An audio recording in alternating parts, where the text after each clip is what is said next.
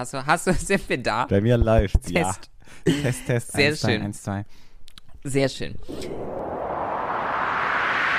Hey, hey, hey, nicht so flott. Wo ist denn der neue Kram? Raus damit, los geht's. Es ist Freitagabend und du hörst Freitagabend, den Podcast von und mit Phoenix. Hallo Menschen da draußen. Bei uns ist mal wieder nicht Freitagabend, aber vielleicht bei euch. Ich bin Phoenix und heute bei mir ist der wunderbare Patrick. Hallo. Hi. Schön, dass du da bist. Schön, dass ich da sein darf. Ich habe jetzt schon mehrfach gesehen, äh, seit wir Kontakt haben, dass äh, du dich auch oft einfach nur Pet nennst. Ja. hm. Was ist dir lieber? Es kommt drauf an, im Englischsprachigen sagen ganz viele zu mir Pat, aber im Deutschen Patrick. Aber es ist egal, es ist einfach kürzer. Irgendwie in meinen ganzen E-Mails und in meinen ganzen Sachen schreibe ich immer Pat. Wie, also, dass du dir aussuchen. Ja. Okay, ja, dann, dann, dann äh, wechsle ich vielleicht einfach mal ein Okay. bisschen. Ähm, wie geht es dir? Mir geht's Pat? sehr gut. Vielen, vielen Dank. Ich bin ein bisschen erkältet, deshalb ist meine Stimme vielleicht so ein bisschen ähm, dunkler, als sie sonst ist. Aber Mhm. ähm, nee, mir geht's gut. Das freut mich ganz ungemein. Und wie geht's denn dir? Mir geht es auch gut. Ich bin im Moment ein bisschen gestresst, muss ich Okay. ganz ehrlich an dieser Stelle sagen. Ist im Moment ein bisschen stressig, Ja, aber das ist auch okay. gut. Also so Stress ist für mich immer, solange das jetzt nicht zu lange anhält, auch schon immer etwas, mh, was mich tendenziell auch froh macht, weil mir macht es Spaß, auch mal Stress zu haben und Dinge durchzuziehen. Das Ja. ist schon auch mein Naturell. Ja, ist Eustress und ähm, ist ja dann der, der positive Stress und dann Bistress ist der negative Stress. Glaube ich Da zumindest. äh, spricht ein Fachmann. Na, das weiß Ja. ich jetzt nicht, aber ich, ich glaube, es gibt ja den positiven Stress und den negativen Stress, aber solange du im positiven Ja. Stress drin bist, ist es ja eigentlich ganz schön. Bevor wir hier richtig einsteigen, möchte ich dich noch mal ganz kurz vorstellen, damit auch alle wissen, mit wem wir es hier zu tun haben. Du bist Patrick Hess, Paar- und Sexualtherapeut, Traumatherapeut, Ergotherapeut, eigentlich alles mögliche Therapeut, habe ich auf deiner Website gelesen. Und dabei bist du auf queere Themen fokussiert. Ja. Und woher dich der oder die äh, ein oder andere vielleicht kennt, ist, dass du auch Podcaster bist. Du bist äh, Teil des äh, Podcast-Duos hinter Stadt, Land, Schwul. Genau. Das bist du. Das Hallo. bin ich, das bin ich, ja. Ja, ist schön, das so zu hören, was ich denn alles schon bin. Ja, das stimmt. Du bist tatsächlich wahnsinnig viel. Also deine Eltern müssen wirklich stolz sein. Ja, ich hoffe, ich hoffe. Und tatsächlich musste ich so in dieser Vorbereitung auf diese Folge, sie passt irgendwie sehr schön ähm, an die letzte, die ich zum Thema Polyamorie gemacht habe. Und ich fand es aber so witzig, wie ich mich auf diese Folge vorbereitet habe, weil ich schon bei der letzten Folge dachte, oh, oh, oh, das ist hier alles ganz schön persönlich, es wird ganz schön privat, ähm, ist mir das alles nicht zu viel? Und heute setze ich mit dieser Folge mit dir eigentlich gefühlt nochmal einen drauf, Ja, du bist weil es äh, gefühlt, weil, ja, ich, ich gehe, ich äh, lote die Grenzen aus, ne? Genau. meine Managerin wird sich denken, alter Falter, du reitest dich auch selber rein, dass es viel zu viele Infos über dich im Internet gibt. Weil äh, davor habe ich immer auch ein bisschen Angst. Aber ich, über, ich überwinde sie heute mit dir gemeinsam. Und zu viel erzähle ich auch, glaube ich, nicht.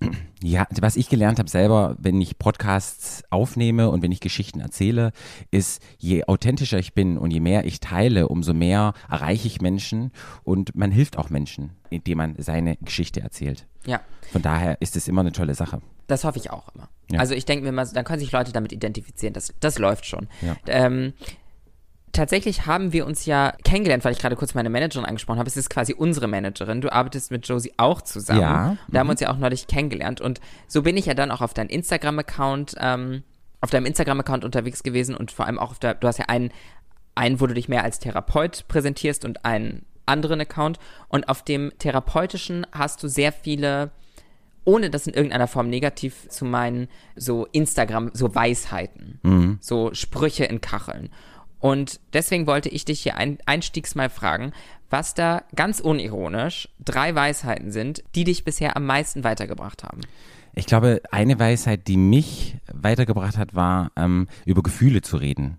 Also es einfach zu benennen, wenn man irgendjemand liebt, wenn man irgendjemand mag, ähm, aber auch zu benennen, wenn man verwirrt ist von einer Person oder ähm, wenn man Klarheit braucht. Ich glaube, das mitzuteilen anderen Menschen, das vergessen wir ganz oft. Und das ist, glaube ich, ein so ein Tipp, der mich schon, ja, der, der mich und meine KlientInnen, die zu mir kommen, einfach weiterbringt. Dann so ein, so ein anderer Tipp, der auch immer wieder hochkommt, ist, wir haben ganz oft ähm, so unrealistische Erwartungen gegenüber uns selbst, die wir oftmals nicht erfüllen können. Ich habe das Gefühl, du hast diese Tipps komplett nur auf mich ausgelegt. Echt? Ja? Nee, aber es ist so. Ich erkenne mich selbst sehr darin Und wieder. das sind halt Ja? Themen, die zu mir immer wieder kommen, die mir immer wieder präsentiert werden in den Mhm. Therapien. Und deshalb sind es einfach Themen, die ich dann vielleicht auf meiner ähm, Instagram-Seite nochmal irgendwie poste oder wo ich an mir selber einfach gemerkt habe, hey, da ist Bedarf oder das hat mir weitergeholfen. Genau, und zurück zu dem, was ich gesagt habe, diese ganzen Erwartungen, die man an sich selber hat und an andere hat, ähm, die ein bisschen runterzuschrauben, weil und sich eingestehen, dass wir halt alle auch nicht perfekt sind. Das nimmt schon mal den Druck raus, weil je höher deine Erwartungen sind an dich selber oder gegenüber anderen, umso eher kann es halt zu Abwertungen kommen, weißt du? Eine, äh, eine Frage dazu, Ja. ähm, weil das ist etwas, worüber ich mir in meinem Leben auch schon immer mal wieder Gedanken gemacht habe. Ich habe aber manchmal Angst, wenn ich jetzt so gar keine Erwartungen mehr habe und irgendwie das so voll zurückschraube, ist es dann nicht auch ein bisschen abgestumpft? Also es geht ja nicht, Erwartungen haben ist ja okay, aber wir haben oftmals, die Erwartungen setzen wir zu hoch, weißt du, so unrealistische Erwartungen. Und ich glaube, da ist der Unterschied.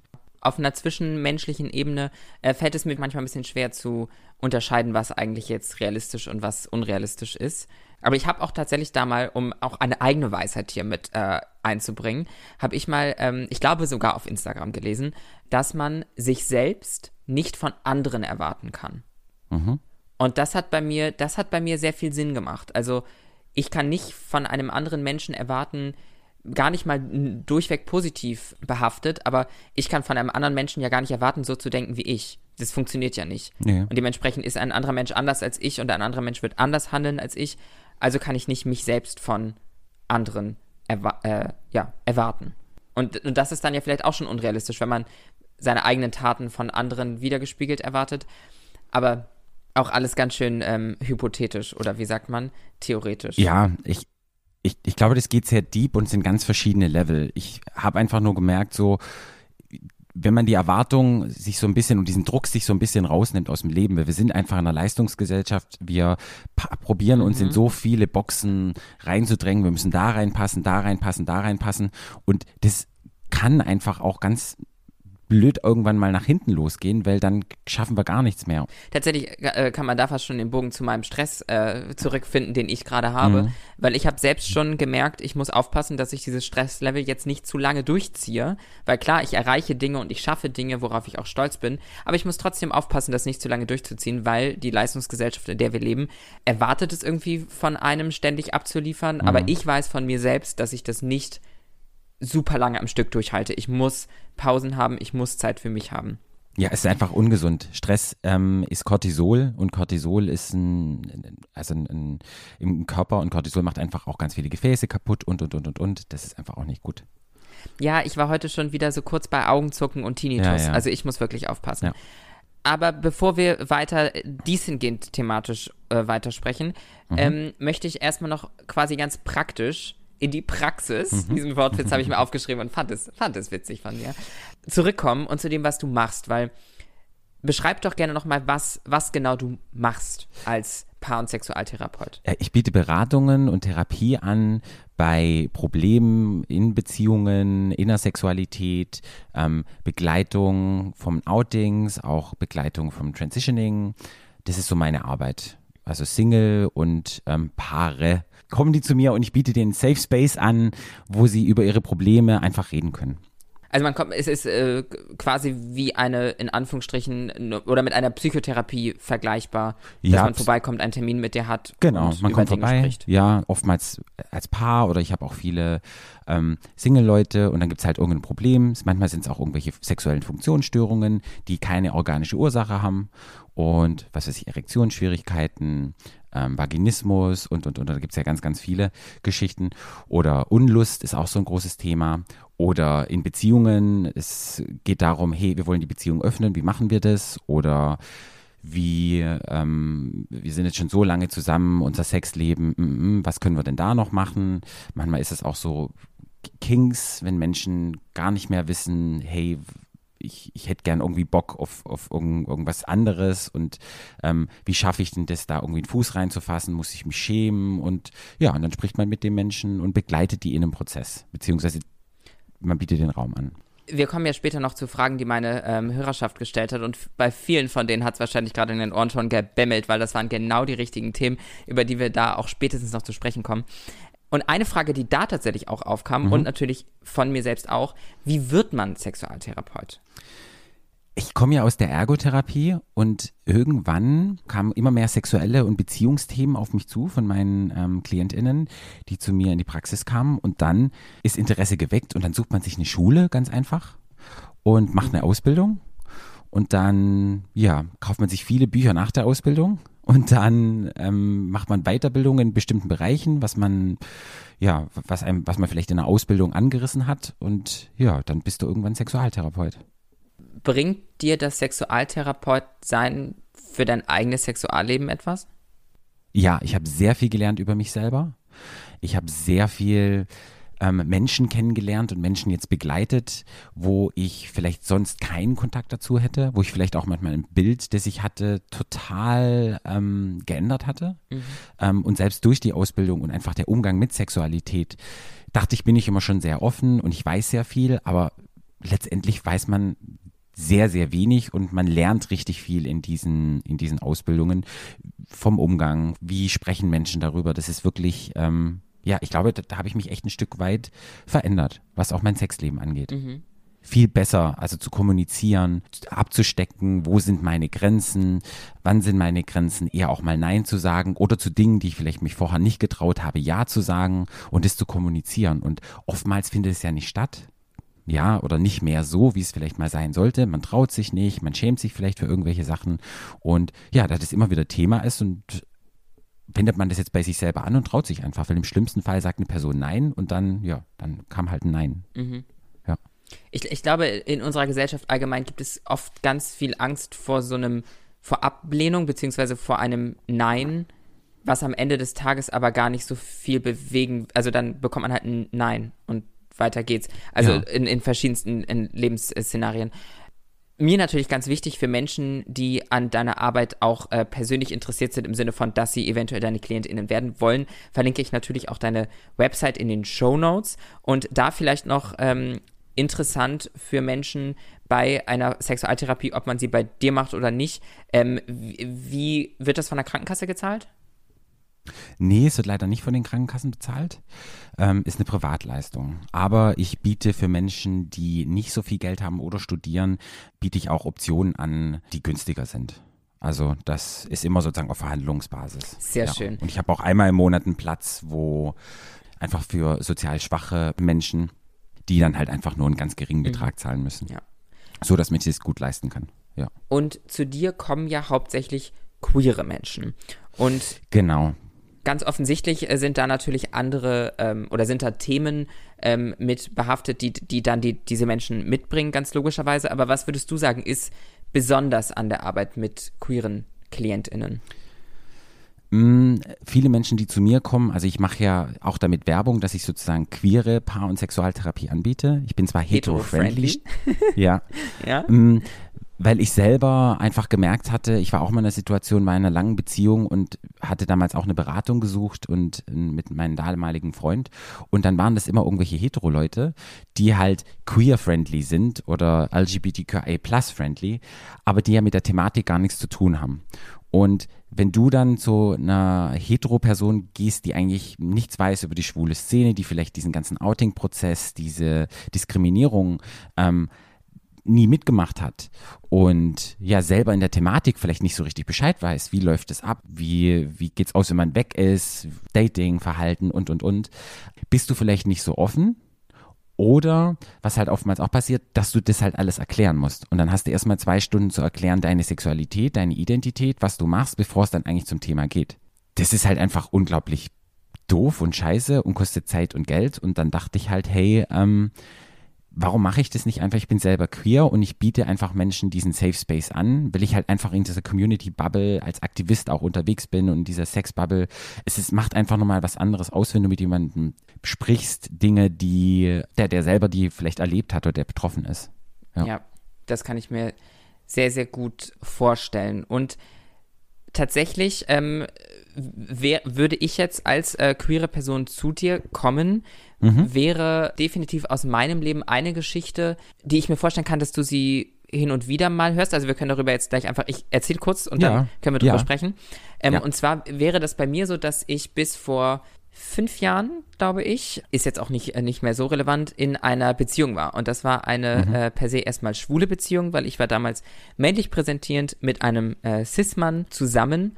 Und ein Grund für diese Trennung war bestimmt auch meine Transition. Und das, was ich mhm. in mir gefühlt habe, das, wie ich mich wohlgefühlt habe, das, äh, womit ich mich eben auch nicht äh, wohlgefühlt habe, was ich gespürt habe. Und da würde ich jetzt erstmal per se denken, dass das eine Thematik ist, die du aus deiner Arbeit kennst. Mhm. Was ist so de dein Gefühl? Also, beziehungsweise eine konkrete Frage von meiner Seite aus. Hat dann die Liebe nicht gereicht, wenn, wenn dieses Thema das kaputt macht? Das kann ich dich jetzt fragen. Hat die Liebe gereicht? Nein. Ja. ja, ähm, ja, danke. Ja, äh, das war, das war die richtige Frage an der Stelle. Nein, die Liebe hat äh, nicht gereicht. Weil ich ja. frage mich eben oft, ob es am Ende des Tages nicht fast schon oberflächlich ist, wenn, ja, wenn, wenn wir als Menschen so krass das Geschlecht an Dingen festmachen, ja. Aber es gibt ja auch Paare, bei denen ein Part die Transition macht mhm. und ein Part nicht. Mhm. Also, muss ja nicht, also vielleicht, es gibt bestimmt auch Paare, wo beide äh, eine Transition machen, äh, bestimmt auch das. Mhm. Wie arbeitest du mit Menschen, die in dieser Situation stehen? Also es ist ja erstmal eine große Veränderung so und da ist ja oftmals auch ein, ein, ein, einfach ein Leid, kann man das so sagen, Leid? Also oder man weiß einfach, hey, ich bin einfach nicht meinem zugeordneten Geschlecht zugehörig und diesen Schritt sozusagen zu tun, ist ja schon ein sehr sehr großer Schritt und man braucht schon mal viel Kommunikation und das selbst in einer Beziehung zu kommunizieren. Der Partner sieht es ja auch, dass es der Person vielleicht nicht gut ging oder schlecht geht. Dann wird er auch geredet. Ich glaube nämlich auch, ähm, ich hätte mir diese Kommunikation in einer Beziehung zu dem Lebenszeitpunkt noch einfach gar nicht zugetraut, um ehrlich zu sein. Genau. Und dann fängt es ja dann schon an. Oftmals kommen die Menschen dann zu mir an einem relativ frühen Prozess, wo es dann erstmal darum geht, okay, ich probiere jetzt mal einen, einen Namen aus, ich will jetzt ähm, als sie angesprochen werden oder als er, je nachdem, die Pronouns werden dann geändert und dann einfach zu gucken, was passiert, was verändert sich in der Ebene, in der Beziehungsebene, in der Dynamik. Und das ist dann immer ganz spannend, weil viele halt Angst haben und dann zu sagen, okay, ich habe mich ja in Person XY verliebt, jetzt ähm, wird es aber eine andere Person, wie gehe ich damit um? Und was wird in mir ausgelöst und was passiert jetzt hier in, in, in unserer Beziehung? Das, da gibt es so viele Themen, die, die bei mir dann irgendwie aufgearbeitet werden, wo offen drüber gesprochen wird und wo sozusagen mit den Leuten begleitet werden, um einfach zu gucken, wir hatten jetzt eine Beziehung, jetzt wird es eine andere Beziehung werden. Ähm, wir müssen jetzt wieder neu verhandeln. Das ist wie so ein Vertragsverhandeln. So, ich, wo, wo, sind unsere Ziele in der Zukunft? Sehen wir die Ziele gemeinsam? Ähm, oder wie sieht jetzt der Weg aus? Und und dann kann man halt gucken. Manchmal klappt es und man hat immer noch die gleichen Ziele und man unterstützt sich dann und äh, man bleibt zusammen oder man merkt, okay, wir haben vielleicht jetzt andere Ziele im Leben und es passt dann einfach nicht mehr. Macht das Sinn? Ja, ähm, ja, äh, ich meine, du, du sprichst ja quasi fast schon aus mehr Erfahrung als ich, weil ähm, ich stand vor der Problematik und habe gesagt, ciao, ade, auch Wiedersehen wie, was würdest du, also ich, ich kann mir gut vorstellen, dass Menschen, die den Schritt gehen, als Paar in dieser Situation zu dir kommen, um damit zu, darüber zu sprechen. Da ist, das ist ja schon mal ein ganz, ganz großer Schritt, weil das ist ja schon mal, da ist ja schon mal die, die Bereitschaft auf jeden Fall da. Was würdest du, also von denen, mit denen du dann arbeitest, schaffen das viele Paare dadurch? Also die, die zu mir kommen, die wollen ja Veränderung, die wollen ja, ja letztendlich zusammenbleiben. Ja. Von daher schaffen es ganz viele durch. Also mhm. ich glaube, wenn wenn es Leute nicht schaffen, dann landen die dann nicht eher bei mir, weil die haben dann einfach aufgegeben. Die haben einfach gesagt, tschüss. Mhm. Und ja, und das meiste Problem kommt dann irgendwann Sexualität. Wie leben wir jetzt Sexualität aus? Ähm, es ist ja auch, wie haben wir dann überhaupt Sex? Ist ja sozusagen wieder wie Pubertät, weißt du, man muss gucken, was gefällt einem und das sind nochmal ganz unterschiedliche Ebenen und dann guckt man sich nicht mehr auf Augenhöhe an und das ist auch eine gewisse zu gucken, okay, wo starten wir jetzt wieder? Wie läuft es? Wie kommunizieren wir? Was sind die Ängste, die dann da sind? Und ich glaube, da gibt es halt immer verschiedene Ebenen und Stadien, wo dann halt die Menschen, die zu mir kommen, das halt auch wirklich wollen, weil da ist einfach diese Liebe da und wo die einfach sagen, okay, frei vom Geschlecht oder wie, ich liebe einfach diese Person. Und ich möchte für dich da sein. Ich selbst habe auf Instagram einen Beitrag mhm. geteilt mit einem Make-up, wo auf meinem Gesicht steht, This is not a face. Und zu dem Zeitpunkt stand ich dazu 100.000 Prozent dahinter. Mhm. Und jetzt bin ich so ein bisschen so, queere Menschen limitieren sich manchmal durch das Zuordnen in Kategorien und, und das Absprechen von jeglichen Phasen, die man in seinem Leben haben kann. Aber am Ende des Tages ist doch alles eine Phase. Mhm. So, alles ist, also irgendwie ist alles eine Phase. Wir entwickeln uns immer weiter. Und ich glaube, das ist, es liegt so ein bisschen an der Definition des Wortes Phase an dieser Stelle. Ja, ich würde so sagen, es wäre eher so, ich würde sagen, es ist so ein Abschnitt. Du hast ja. wieder einen Abschnitt geleistet oder ein Lebensabschnitt. So eine Phase ist immer nur so, ach, es kommt mal wieder und dann geht's wieder. Aber ja. letztendlich integrierst du ja dann diese ganzen Phasen sozusagen und dann wird ja dann irgendwann dein Leben draus. Ja. Also deshalb würde ich sagen, Abschnitten, vielleicht passt, passt das besser. Ja, aber dennoch, dennoch äh, empfinde ich manchmal, dass, dass wir als queere Menschen oder allgemein, nein, wir als queere Menschen, schon würde ich schon auf die queere Community beziehen, sich oft eben in Schubladen packt und ähm, ich glaube auch, auch aus dem Grund, um ernst genommen zu werden. Ja. Es ist erstmal wichtig, wenn du halt als queere Person nicht weißt, wo willst du dich zuordnen, dass du halt erstmal guckst, wo sind die Leute, die so sind wie ich, dann habe ich meinen Safe Space, kann mich da ausleben, mache da ganz tolle, gute Erfahrungen, es empowert mich und ich finde es toll. Erstmal ist es ja erstmal nicht ist es ja nichts Schlechtes, weil du findest Leute, die ticken so wie du, weil die halt sich in diese Gruppe reinpassen und dann wäre es schön, wenn man dann halt wenn man seine Security hat, wenn man dann guckt, okay, was gibt es noch? Dippe ich mal irgendwo anders rein oder kommen wir nicht alle zusammen? Weil letztendlich als queere Person, wir haben ja einen Topf mit allen möglichen Farben. Ist ja wirklich so. Du kannst ja sein, wie du möchtest. Wir machen uns ja frei von dieser, von diesem heteronormativen, binären System und sich dann nochmal wieder einzuschränken, macht manchmal keinen Sinn und finde ich manchmal ganz, ganz schade. So, ja. weißt du? Ja. Das, was du gerade gesagt hast, ähm, dass wir uns von diesen heteronormativen oder dieser, dieser heteronormativen ja. Normalität, wollte ich jetzt gerade sagen. Äh, ist alles ein bisschen doppelt gemoppelt, aber du weißt, was ich äh, ja. meine. Dass ja. wir uns davon frei machen. Und ich glaube, viele tun das noch nicht. Oder machen es nicht in letzter Konsequenz. Mm. Und deswegen glaube ich, ist das, also ist eher was, was äh, etwas Schönes. Wir sollten diese weiterhin immer mehr ablegen. Wäre so mein, ja. mein Gefühl dazu. Auf jeden Fall.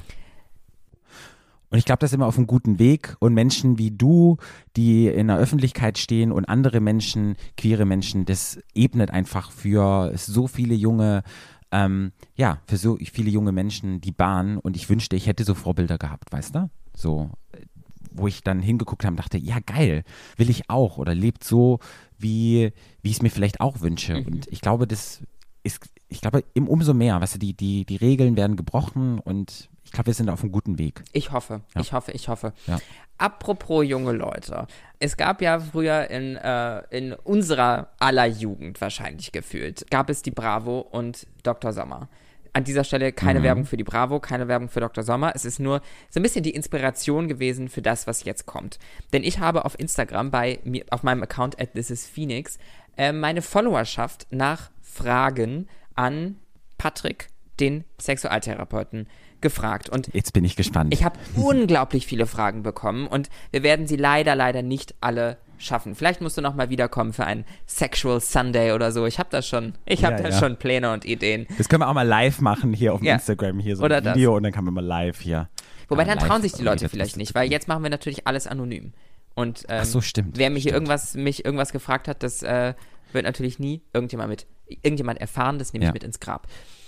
Ich ja. habe versucht, es in drei Kategorien zu unterteilen, damit wir wenigstens ein bisschen thematisch beieinander bleiben. Und meine mhm. erste Kategorie, mit der wir anfangen, ist die durchmischte Kategorie, was ich nichts anderem zuordnen okay. konnte. Die erste Super. Frage, ganz bewusst als erste Frage, weil das halte ich für sehr, sehr wichtig. Äh, wo kann man sich auf sexuell übertragbare Krankheiten testen lassen? Es gibt in Berlin ganz viele Schwerpunktpraxen. Und da kann man sich testen lassen und es gibt Angebote von, jetzt muss ich überlegen, Manometer macht Testung. Ähm, da kann man einfach hingehen, die haben immer abends offen, ist auch anonym, kostet, glaube ich, 5 Euro, je nachdem, was man machen möchte. Also es gibt in Berlin so unglaubliche, tolle Angebote. Entweder man geht in eine Schwerpunktspraxis, gibt es ganz, ganz viele, einfach mal googeln. Oder ja, man macht es anonym und geht dann zu Manometer. Die sind am Nollendorfplatz. Das Aber, ich ja, in Berlin weiß ja. ich das halt. Also ich weiß ja nicht, Ja, ich weiß Ja. auch nicht, wo die Person. Da kann man sich testen lassen. Aber ja, Genau. äh, sonst wahrscheinlich einfach online äh, schauen. Und ich werde Manometer, was du gerade erwähnt hast, natürlich auch in den Shownotes verlinken. Ach, es sind zu viele Fragen. Ich möchte eigentlich gar keine auslassen. Schieß einfach los. Ja, wir machen einfach, ne? Genau. Eine Person hatte kein Bauchkribbeln beim aktuellen Partner, glaubt aber, dass diese Ja. Person doch die fürs Leben sein könnte. Kann es auch ohne Bauchkribbeln Liebe sein?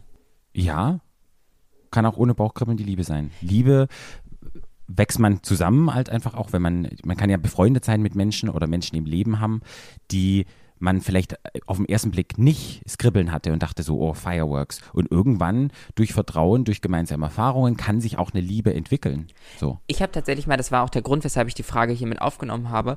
Ich habe mal gehört, und da würde mich sehr interessieren, was du dazu sagst, dass so Schmetterling, na, Schmetterling im Bauch ist ja das eine, und aber so, so ein Kribbeln auch gar nicht durchweg positiv zu betrachten ist, weil es auch eine gewisse Angst ausdrückt. Das habe ich mal gehört, deswegen frage ich dich. Na, letztendlich ist es ja das Bauchgefühl. Hirn und Bauch sind ja total eng verbunden. Deshalb ist es auch so, bei Stress isst man vielleicht nichts oder isst mehr oder es wird einem schlecht oder man sagt auch, mir schlägt es auf den Magen und solche Geschichten. Also diese Bauchgefühle sind schon, sind schon sehr wichtig. Und man sollte doch eher, wenn man Menschen trifft, auf sein Bauchgefühl hören. So. Aber das ist ja jetzt bei einem Kribbeln, wenn ich jemanden treffe, dann ähm, kribbelt es vielleicht auch mal, aber das heißt ja nicht, dass es dann ein geiler Partner ist, weißt du?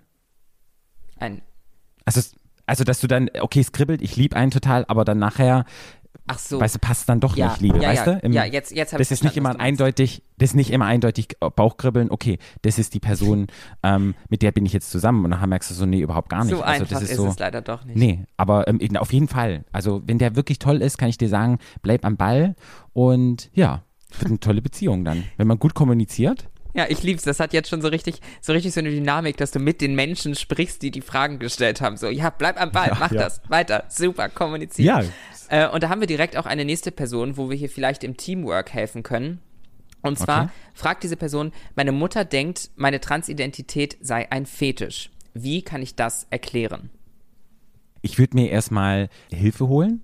Also vielleicht an einer Beratungsstelle oder vielleicht gibt es noch andere Menschen, Freund, Freundinnen, die an die Seite holen, dass ich irgendwie so ein Backup habe, weil das ist oftmals so, wenn man alleine dasteht, ja, ist es vielleicht nicht so dolle, weißt du, kennst du vielleicht auch, also dass man weiß, hey, jemand akzeptiert mich und dann einfach Informationen geben und ja, Infos, Infos, Infos. Ja, ich glaube auch, Infos können da sehr, sehr äh, gut helfen. Ich habe hin und wieder ähm, auch schon mal Nachrichten bekommen, dass äh, Menschen, jetzt, weil ich die Nachrichten bekommen habe, ging es konkret um meinen Content, äh, mit auch Eltern oder anderen abgeneigten, in Anführungsstrichen, Personen konsumiert haben. Und das auch Ja. so durch, durch einfach die Information, dass eben langsam, aber sicher äh, da auch Denkweisen ändern kann. Ja, aber es- das Beste ist, holen denn jemanden Gutes zur Seite holen, jemandem, dem du vertraust, dann musst du den, den Kampf musst du nicht alleine machen. Ja. Weißt du? Ja. Jemand, der dich versteht und dann kann man gemeinsam nochmal und sachlich bleiben und ruhig bleiben und erklären. Und manchmal ist es so, wenn die es nicht versteht, dann muss man irgendwann muss man auch mal so Abschied sagen müssen, okay, dann ist es, du musst es nicht verstehen, so, und dann muss ich halt meine Konsequenzen dann ziehen, weil ich hätte gerne Menschen, die mich vielleicht so akzeptieren oder Menschen in meinem Leben haben, die, ja, die, die mir auch etwas Gutes geben, weißt du? Ja.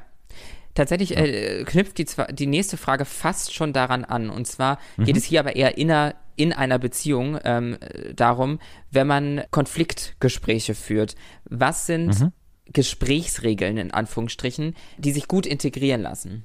Also immer bei ich, ich Botschaften senden. Da gibt es gewaltfreie Kommunikation. So.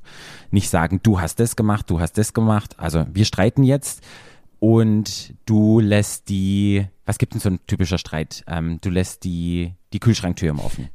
So. Ja. Dann sage ich dann zu dir, ah, du lässt die Tür, Kühlschrank immer offen. Das ist, finde ich, so scheiße von dir und so weiter und so fort.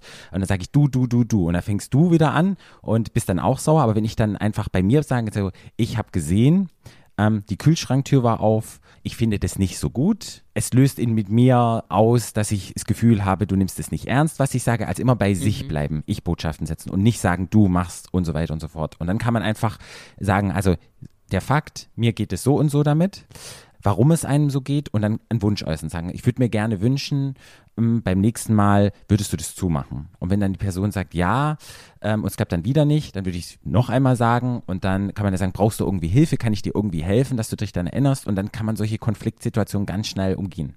weil dann feuert man nicht so sich die Sachen um die Ohren. Mhm. Aber einfach mal googeln, da gibt es ganz tolle ähm, Bilder dazu. Gewaltfreie Kommunikation. Ich würde super, super gerne so einen Namen und so ein Alter dazu sagen können und einen Wohnort, Ja. das wäre irgendwie so witzig. So Ulrike 13 aus äh, Buxtehude möchte wissen, warum machen mich toxische Beziehungen so unfassbar an? Wow. Also es war jetzt eine ernsthafte Frage, ein bisschen humoristisch verpackt. Toxische Beziehungen machen mich an. Also toxische Beziehungen. Da würde ich jetzt nochmal nachfragen, was macht dich an an toxischen Beziehungen? Was findest du gut? Findest du gut die Spannung? Findest du es gut, ähm, wütend zu sein? Findest du den Sex gut? Oder es muss ja irgend, es muss ja irgendetwas geben an dieser toxischen Beziehung, was genau ähm, sie anmacht. Und da würde ich mal drauf gucken und dann hinterfragen, gibt es das vielleicht auch in einer Form, boah, das ist echt, das ist so schwer, weißt du, das ist so eine allgemeine, so, da, da müsste ich jetzt die Person da haben und müsste mal nachfragen, okay, was macht sie dann an, an toxischen Beziehungen an?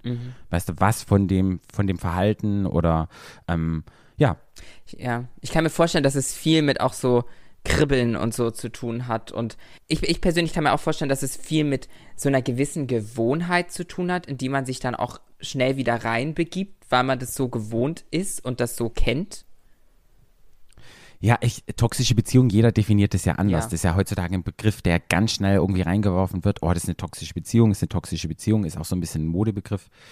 Von daher ist es immer schwer, da eine Definition zu finden, was für einen schon toxisch ist. Ist für den anderen vielleicht einfach eine, eine normale oder eine aufbrausende Beziehung oder keine Ahnung. Aber wenn es jetzt so richtig krass toxisch ist, ich glaube, dann macht das, also dann will man keinen Spaß haben. Höchstens man möchte leiden, kann ja auch sein, weißt du, dass man so ein Ja. bisschen, Da wollen wir niemanden ja. für schämen. nee, Eine Frage habe ich noch bekommen. Ähm, stimmt es, dass Cis-Frauen Depressionen bekommen, wenn sie lange keinen Orgasmus hatten? habe ich noch nie von gehört. Die Person bildet sich ein, dass das stimmen würde. Aber Echt? Okay, habe ich noch nie davon gehört. Also in meiner ganzen Ausbildung, dass man das wurde dir nicht beigebracht. Fakt ist einfach, wenn wir ja zum Orgasmus kommen, werden ganz viele Hormone ausgeschüttet. Ja, Glückshormone, Oxytocin und so weiter und so fort. Das macht na klar was in der Neurophysiologie im Hirn aus. Also wegen äh, äh, synaptische Verknüpfungen werden geschalten und durch diese ganzen Glückshormone und alles mögliche, was ausgeschüttet ähm, wird, bist du halt dann einfach auf dem High. So, na klar, wenn du jetzt ähm, gar nicht mehr masturbierst, dann hast du zwar dieses High nicht, aber vielleicht findest du es halt auch geil, durch Schokolade dieses High kriegen, weißt du, dass die Botenstoffe hochkommen. Also das habe ich irgendwie, also habe ich noch nie gehört, dass man da Ist, Depressionen ist vi- vielleicht auch Internet-Halbwissen oder, oder Hören sagen. Kommen wir zum ähm, nächsten Thema, was wirklich ganz, ganz, ganz, ganz viele Leute interessiert hat. Und zwar offene Beziehungen. Und da ist ja so ein bisschen die erste Frage, die sich hier auch ergeben hat. Sind wir Menschen überhaupt monogame Wesen? Also wären wir Menschen monogame Wesen, dann würde es die Menschheit, glaube ich, gar nicht geben. Also früher, wenn du von den Affen und alles so, weil normalerweise ist es so, man lernt eine Person kennen, so, die Gefühle sind ganz hoch, die ersten drei Monate hat man ganz viel Sex oder das erste halbe Jahr ähm, reproducing und danach die ersten zwei Jahre, bis das Kind, also evolutionär gesehen, bis das Kind ähm, dann eine Größe hat, zack, der nächste Partner. So. Und ich glaube, diese, diese Monogamie, wie sie vorgelebt wird, das ist ja auch wieder ein, ein Konzept, das gab es ja vor Jahrhunderten von Jahren, keine Ahnung, wenn du verschiedene Tribes anguckst und so weiter, die leben das ja gar nicht so, wie wir das jetzt leben. Ich glaube, da hat auch ganz viel was mit Religion und Kirche und sowas zu tun. Und ist es das Modell des Nonplusultra, das muss man für sich selber rausfinden. Ja. Also die einen sagen, okay, ich bin total glücklich, ich habe einen Partner, Monogamie ist toll. Die anderen sagen, nee, ich habe eine Beziehung, don't ask, don't tell. Wir, wir machen irgendwelche Sachen, wir sagen es uns nicht. Oder wenn wir im Urlaub sind, dann dürfen wir das und das machen. Ähm, ja, ich rein evolutionär würde ich sagen, nein.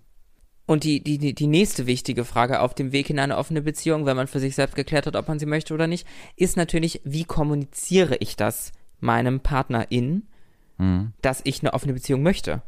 Wie spricht man das an? Indem man sich zusammen hinsetzt und dann sagt, hallo Schatz, Können die, die Leute jetzt mitschreiben gerade? Hallo Schatz? Genau. Ich habe, hallo Schatz, ich habe drüber nachgedacht ähm, und wir führen die und die Beziehung. Ich wollte mit dir nochmal abklären, die und die Bedürfnisse kommen bei mir hoch. Ich hätte vielleicht Lust, mit anderen ähm, zu schlafen. Einfach bei sich wieder bleiben. Ich sagen, ich fühle mich gerade so und so, ich habe ein Bedürfnis und so weiter. Und dann einfach fragen, wie sieht es denn bei dir aus? Was löst es in dir aus? Hast du Gedanken dazu? Hast du vielleicht auch schon mal daran gedacht, vielleicht mit anderen ähm, Paaren zu schlafen oder zu kuscheln oder Zeit zu verbringen?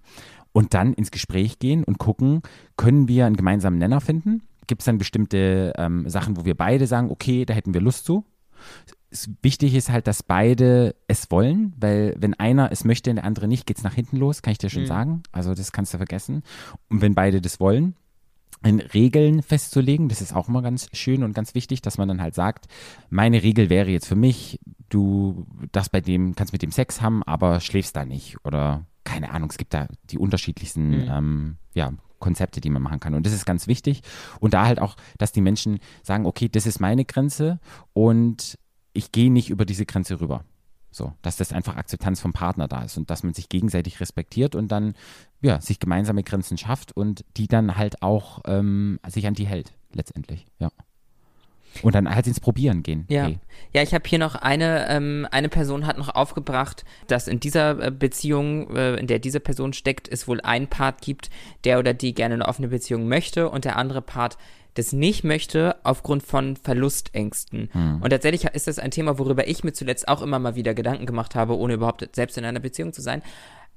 Aber man kann ja nicht durch das Limitieren dessen, was der Partner darf und was nicht, beeinflussen, ob äh, die, die Liebe äh, schwindet, ob, ob die Person eine andere Person trifft, äh, in die er oder sie sich äh, Hals über Kopf verliebt, das kann man ja gar nicht. Nee. Also da darf mein Partnerin auch nicht mehr in den Supermarkt gehen. Ja, das kann ja überall passieren, letztendlich, ja. Bloß wenn, wenn halt kein Konsens ähm, gefunden wird und eine Person das halt so sehr möchte und die andere nicht und große Verlustängste da sind, dann geht es einfach auch ganz viel mit Selbstbild zu tun. Wie sehe ich mich in dieser Beziehung? Warum gibt es denn diese Verlustängste? Also was hat es denn mit mir zu tun? Wo, woher kommen die? Und, und, das sind oftmals Selbstbildgeschichten, dass dann die Menschen eher vielleicht ein, ein geringeres Selbstbild haben und ähm, den Partner sozusagen dann auch noch brauchen, um vielleicht das eigene Selbstbild so ein bisschen zu erweitern oder ähm, ja, zu, zu, vergrößern. Und dann kommt halt oftmals diese, diese krasse Verlustangst mit dazu, weil was mache ich dann ohne diesen Partner? Und das ist, ja, es ist ein, also da würde ich dann sagen, nee, das mitteilen dem Partner, sagen, die Verlustängste sind da und dann nochmal gucken, okay, vor was habe ich denn Angst? Und dann wirklich bei sich selber schauen, kann mir mein Partner diese Angst nehmen? Kann der mich unterstützen? Ähm, was braucht der Partner? Von dem anderen. Also es ist ja nicht nur so, ähm, dass der eine was braucht, der andere braucht ja auch was und das ganz klar zu kommunizieren und einfach auch zu fragen, was brauchst du, wie könnte ich dir helfen, dass du nicht diese Verlustangst hast und, ähm, und so dann zu gucken, ähm, ob man einen Schritt weit äh, ja, diese Angst beseitigen kann, um vielleicht in eine offene Beziehung zu gehen. Und wenn die eine Person sagt, nee, ist nicht mein Ding, dann ist es halt einfach so. Und dann kann immer noch die andere Person entscheiden, okay, will ich zusammen sein oder wir trennen uns jetzt. Also mag sich so doof anhören, aber du musst schon irgendwie an einem gemeinsamen Strang ja. ziehen. Ja. Eine Frage, die ja auch, die auch aufkam, ist, wenn äh, Dinge schon mal ein bisschen schiefgelaufen sind, wie man da wieder Vertrauen aufbauen kann. Und ich ähm, schiebe sie jetzt gerade hier dazwischen, weil ich mir sehr gut vorstellen kann, dass die Antwort darauf äh, fast ein bisschen das ist, was du gerade auch gesagt hast, dass man die eigenen Bedürfnisse mitteilt, dass man guckt, wie man, ähm, wie man wieder Vertrauen aufbauen kann, oder? Ja, total. Mhm. Vertrauen wurde gebrochen und es tut erstmal weh. Es tut auf beiden Seiten weh. Der es gebrochen hat, der, ähm, der es gebrochen hat. Und wo Sagen wir der betrogene genau. Part, auch wenn es in diesem Beispiel, um das es hier ging, da ging es nicht um Betrügen, aber das Vertrauen wurde missbraucht. Genau, Vertrauen wurde missbraucht. Und da geht es dann einfach, es betrifft einfach beide und da auch wieder ganz klar sagen, okay, was brauchst du, dass ich dir wieder vertrauen kann? Wieder ganz klar kommunizieren und immer fragen, wie kann ich das unterstützen, Step by Step. Das ist wirklich wieder Kommunikation. Das sind immer so. Ja, Kommunikation ist die, ist die Antwort auf ist alles. The key. Ja. Ja. Und das machen die Menschen auch bei mir. Die kommen zu mir und die denk denken dann gar nicht zu kommunizieren und dann stelle ich vielleicht mal eine Frage nach und die gehen dann beide in Kommunikation, in, ein, in einem Safe Space und da passieren so schöne Dinge und ähm, alleine kriegen das ganz viele Menschen einfach nicht hin. Und manchmal brauchst du noch irgendeinen Mediator oder irgendjemand, der mhm. von außen ähm, zu ist oder der einem den Raum gibt, einfach sein zu dürfen und über Dinge reden zu dürfen, ohne dass vielleicht der andere Partner dann sauer ist, eingeschnappt ist. Irgendwie ist es nochmal wie so ein, so ein Puffer, der dazwischen ist. Und ja. da kann ich nur sagen, Communication, Communication. Ja. ja. Eine Frage noch hier, die ich auch mit aufgenommen habe, weil ich da selbst was zu, zu sagen habe. Okay. Äh, und zwar geht es hier um eine offene heterosexuelle Beziehung, wo es mhm. für den Mann einfacher ist, wenn die Frau etwas mit anderen Frauen hat, im Vergleich dazu, als wenn die Frau etwas mit anderen Männern hat. Und ich persönlich glaube, Und es mag jetzt vielleicht ein bisschen hart klingen, aber meine persönliche Einstellung dazu ist eben auch eine internalisierte Queerphobie, auch ähm, im Sinne von, dass ein, ein Verhältnis zwischen zwei Frauen nicht so ernst genommen wird wie das mit einem anderen Mann. Also auch noch äh, sexistisch, misogyn ist es auch Mhm. noch an der Stelle, weil der Mann äh, ernster genommen wird ähm, als Konkurrent, als Rivale, als das eine andere Frau wird.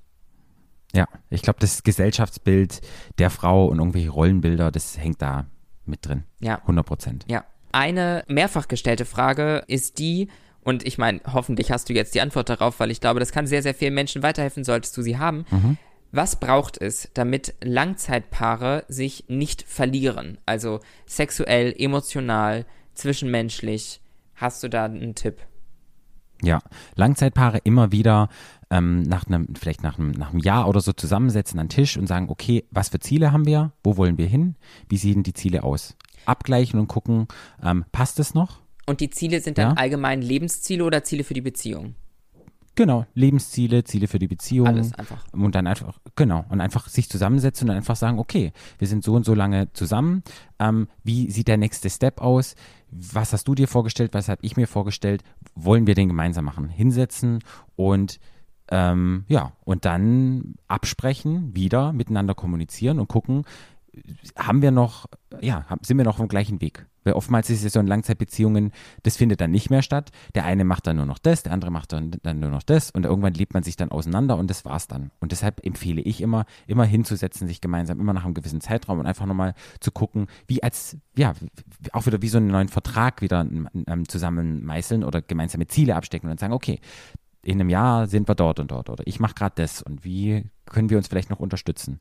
Und im Sexuellen ist es halt so, ähm, auch in Kommunikation bleiben. Weil oftmals ist es ja so, wir sind in einer Routine drin und in dieser Routine arbeiten wir dann. Sex läuft immer nach einem gewissen Schema ab.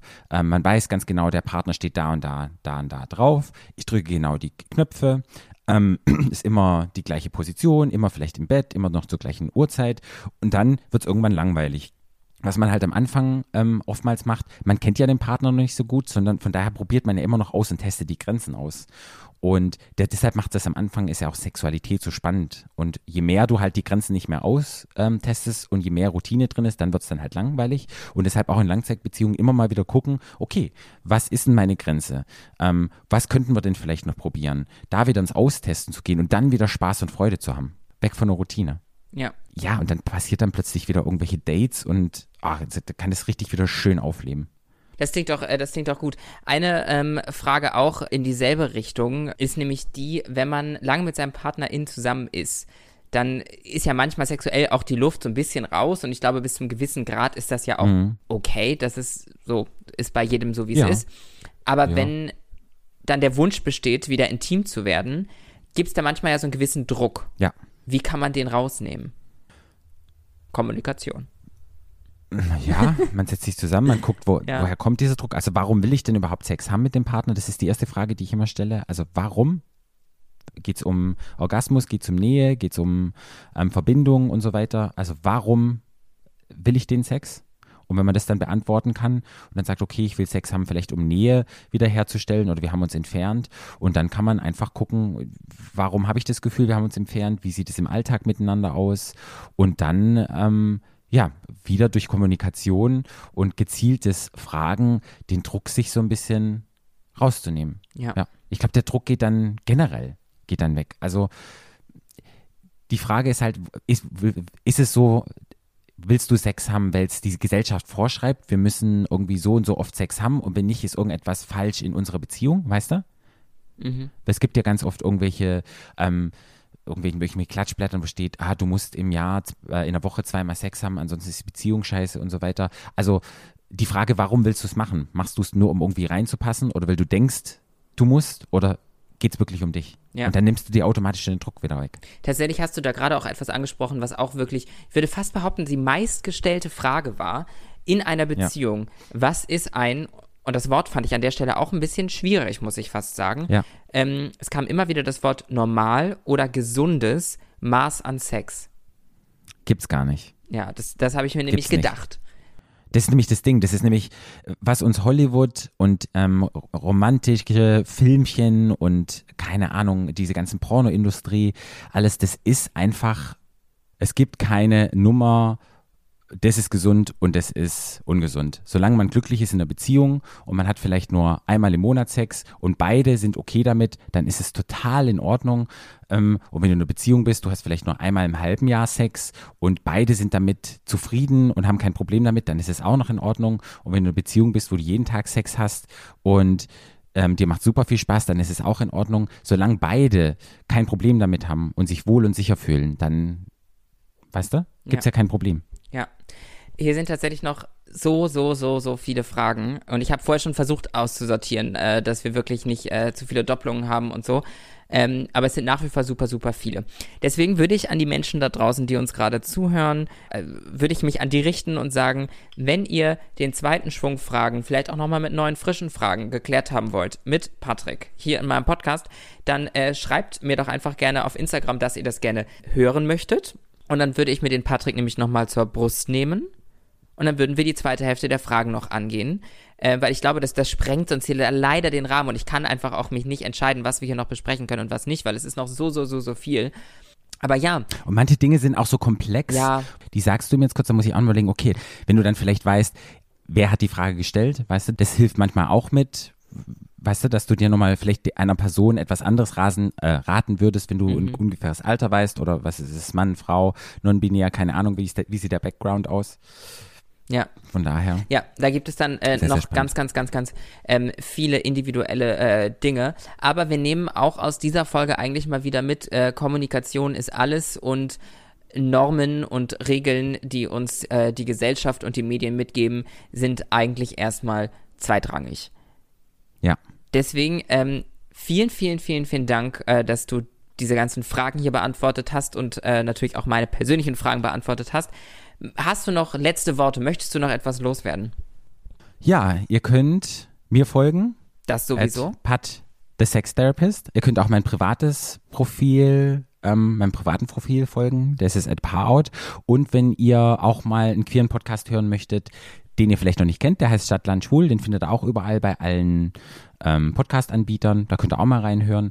Und ansonsten, wenn ihr Hilfe braucht in Unberatung bei sexuellen Themen, ja, ich biete es an. Ich biete es auch online an für Menschen, die vielleicht nicht in Berlin wohnen. Das ist auch eine schöne Option zu wissen. Ähm, ja, einfach melden bei mir. Sehr schön. Und all das, wovon du gerade gesprochen hast und all das, worüber wir in der Folge gesprochen haben, immer wenn es um irgendwelche Dinge ging, die man verlinken kann, habe ich das natürlich in den Shownotes getan und äh, bedanke mich an dieser Stelle noch einmal, dass du da warst und sage Tschüsschen an die Menschen da draußen. Tschüss und vielen Dank an dich. Sehr gerne. Danke dir. Ciao.